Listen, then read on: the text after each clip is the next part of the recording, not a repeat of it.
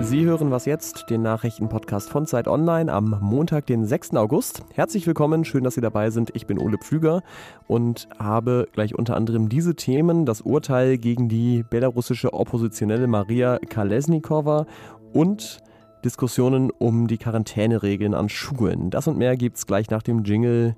Redaktionsschluss ist 16 Uhr. Werbung Diese Woche in der Zeit?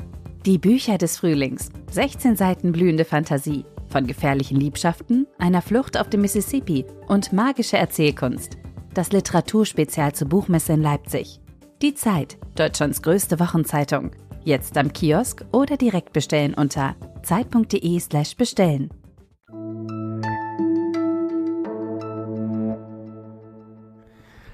Die vierte Corona-Welle lässt die 7-Tage-Inzidenz in Deutschland wieder steigen und die liegt Stand heute bei knapp 90 Neuinfektionen pro 100.000 Einwohner.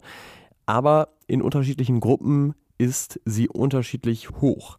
Besonders betroffen sind die ungeimpften natürlich und dazu zählen auch Schulkinder und Teenager, für die es ja je nachdem noch keinen oder ab zwölf Jahren noch keinen besonders lange zugelassenen Impfstoff gibt.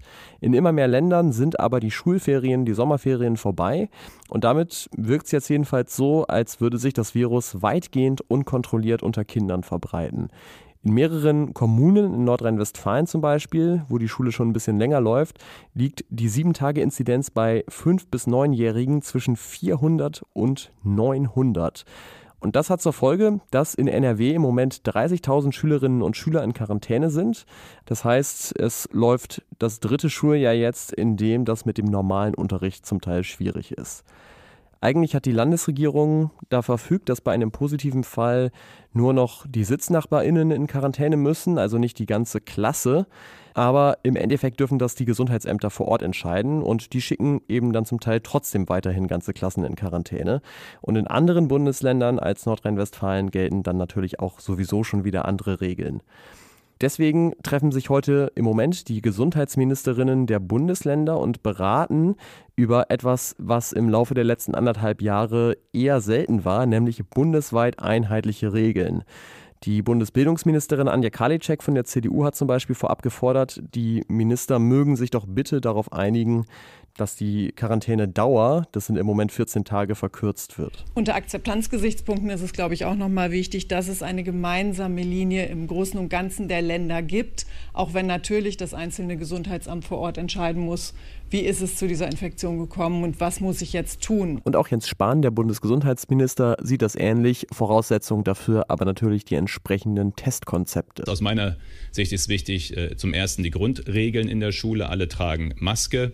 Äh, es wird regelmäßig äh, getestet. Es gibt entsprechende Lüftungskonzepte. Das ist die Voraussetzung dann dafür, dass wir bei der Quarantäne aus unserer Sicht eine fünftägige Quarantäne haben, die dann eine Freitestung nach den fünf Tagen möglich macht. Und auch in dem Konzept soll die Quarantäne nur noch für Sitznachbarinnen und Sitznachbarn gelten. Heute scheint tatsächlich irgendwas in der Luft zu liegen, dass sich Gesundheitsminister treffen.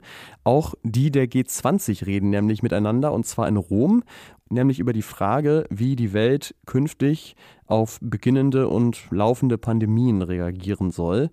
Unter anderem ist da Italiens Gesundheitsminister dabei, der will den sogenannten Pakt von Rom mit den anderen Ländern schließen. Da ist das Ziel, dass die Impfstoffe in Zukunft gleichmäßiger zwischen reichen und armen Ländern verteilt werden sollen. Der Mann heißt übrigens Roberto Speranza, also auf Deutsch übersetzt sowas wie Robert Hoffnung. Und ich finde für so eine Initiative eigentlich genau der richtige Name. In Minsk ist heute die belarussische Oppositionelle Maria Kalesnikova verurteilt worden, und zwar zu elf Jahren Haft, wegen, Zitat, illegaler versuchter Machtergreifung. Das heißt, etwas neutraler formuliert, äh, Kalesnikova hat Folgendes gemacht. Sie hat letztes Jahr den Banker Viktor Babarika als Managerin im Wahlkampf gegen den Präsidenten Alexander Lukaschenka unterstützt. Sie und auch Barbarika sind weiterhin im Land in Belarus, aber natürlich in Haft. Und das unterscheidet sie von vielen anderen Oppositionellen. Die sind nämlich größtenteils ins Exil geflohen. Der Prozess gegen Kalesnikova ist international heftig kritisiert worden und auch die Bundesregierung hat wiederholt Belarus dazu aufgefordert, sie freizulassen. Was noch? Der Ort Fucking in Österreich heißt, das haben Sie wahrscheinlich mitgekriegt, seit einem Jahr nicht mehr Fucking, sondern Fugging aus naheliegenden Gründen. Die Einwohner hatten nämlich einfach keine Lust mehr auf Touristen, die das fucking Ortsschild fotografieren. Soweit so bekannt. Gestern wurde jetzt wahrscheinlich das letzte Kapitel in der Geschichte dieses Namens geschrieben, denn eins der Ortsschilder mit der alten Schreibweise Fucking, das hat die Gemeinde jetzt an das Haus der Geschichte in Wien gegeben als Geschenk. Und da ist es wahrscheinlich auch für die Menschen in Fugging ganz gut aufgehoben, denn die sind, so sagt es jedenfalls die Bürgermeisterin, zufrieden mit der Umbenennung. Die Lebensqualität sei jetzt wieder da, wo sie hingehört. Und das war die heutige Ausgabe von Was jetzt Update in einer etwas kürzeren Fassung als sonst. Ich bedanke mich natürlich trotzdem fürs Zuhören und freue mich über Mails an wasjetzt.zeit.de. Ich bin Ole Pflüger. Tschüss und bis zum nächsten Mal.